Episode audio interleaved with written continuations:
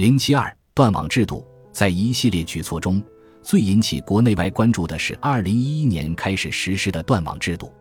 从深夜十二点开始到第二天早上六点，玩家登录网游时需要输入 ID 号码。因为在韩国，不满十六岁的青少年是没有 ID 号码的，所以相当于全面禁止未满十六岁的人深夜玩游戏。韩国的 ID 号码与日本的个人番号类似。上网时，通过这一信息可以对玩家的年龄、上网时间进行管理。在层层管制下，韩国的网络成瘾者数量有所减少。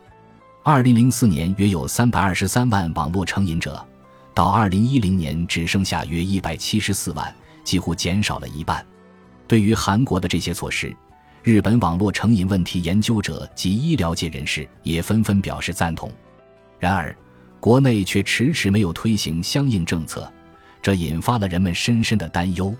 致力于网络成瘾者治疗的成城莫刚诊所的精神科医生莫刚孝是这样说的：“在日本，几乎看不到官方发布的有关青少年网络成瘾问题的应对措施，也无法阻止事态的恶化。一旦青少年陷入成瘾状态，就很难从中抽身。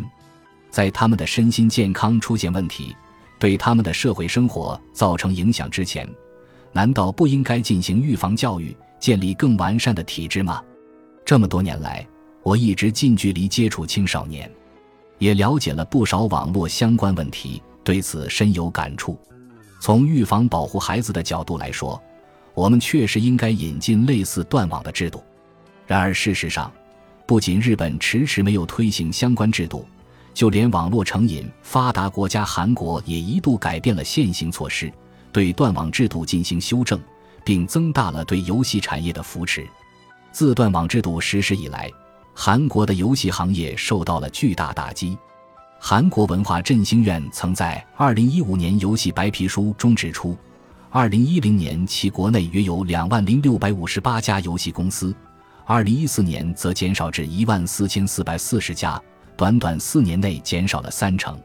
白皮书还指出，断网制度的推行对游戏行业产生了负面影响，带来了约一千三百亿日元的经济损失。曾经由政府主导且十分景气的游戏行业不断衰退，国家不得不放宽现有政策。断网制度由之前的全面禁止改变为选择性禁止，如果取得了监护人的同意，青少年就可以在深夜玩游戏。另一方面，政府还出台了游戏文化振兴计划，全面推进游戏产业，加强相关人才的培养，希望通过游戏带动经济的发展。